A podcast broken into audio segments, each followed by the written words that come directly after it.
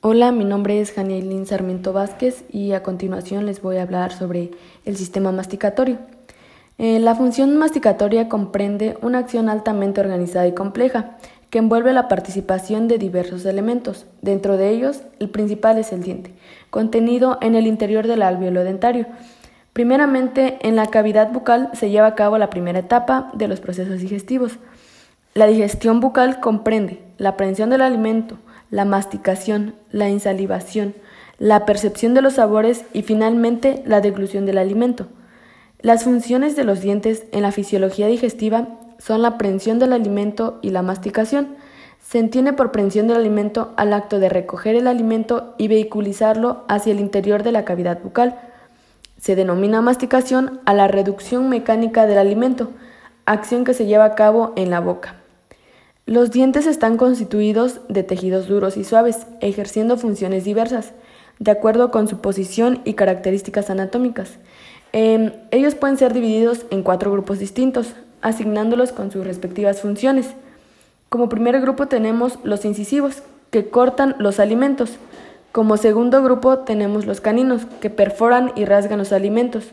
Como tercer grupo tenemos los premolares, que inician el proceso de trituración.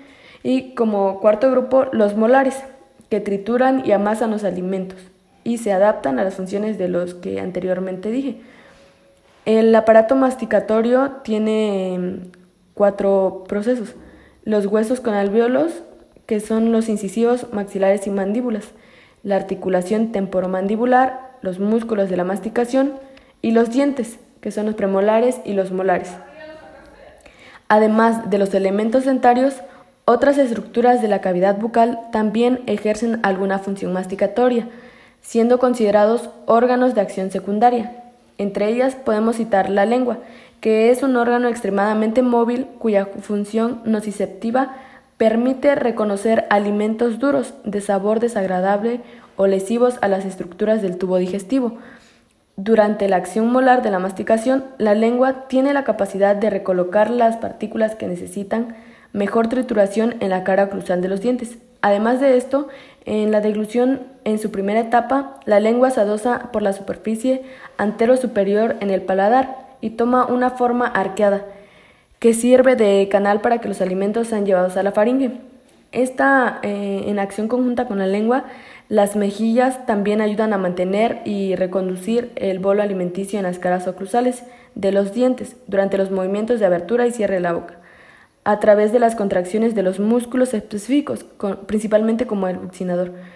Eh, otra estructura de acción secundaria es el paladar duro, contra el cual ciertos alimentos son presionados para la, por la acción de la lengua. El contacto directo de la lengua y el paladar duro permite captar la textura del bolo alimenticio, ayudando en la formación del paladar. Es por eso que algunos pacientes normalmente ancianos, usuarios, de prótesis totales superiores muchas veces relatan la sensación de falta de paladar, mismo sabiendo que los botones y las papilas gustativas están localizadas en la lengua. En la ingestión de líquidos, los labios presentan una acción particular, debido a que su adaptación sobre los bordes, funcionando como un esfínter de acción voluntaria, evitando que los alimentos durante el acto masticatorio sean expulsados de la cavidad bucal.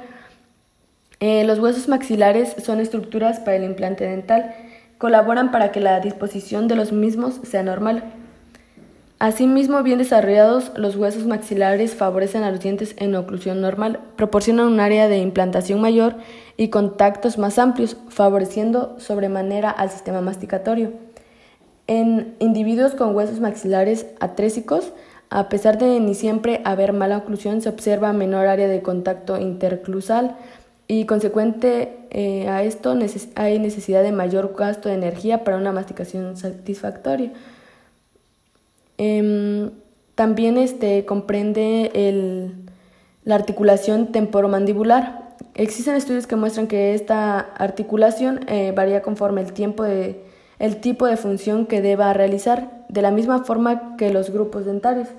Por eso se presenta más o menos desarrollada en diferentes animales, variando de acuerdo al tipo de masticación realizada. Eh, también participan músculos de masticación, como es el músculo temporal, que ocupa totalmente la, fosa homónima, y se inserta en la apófisis coronoides de la mandíbula.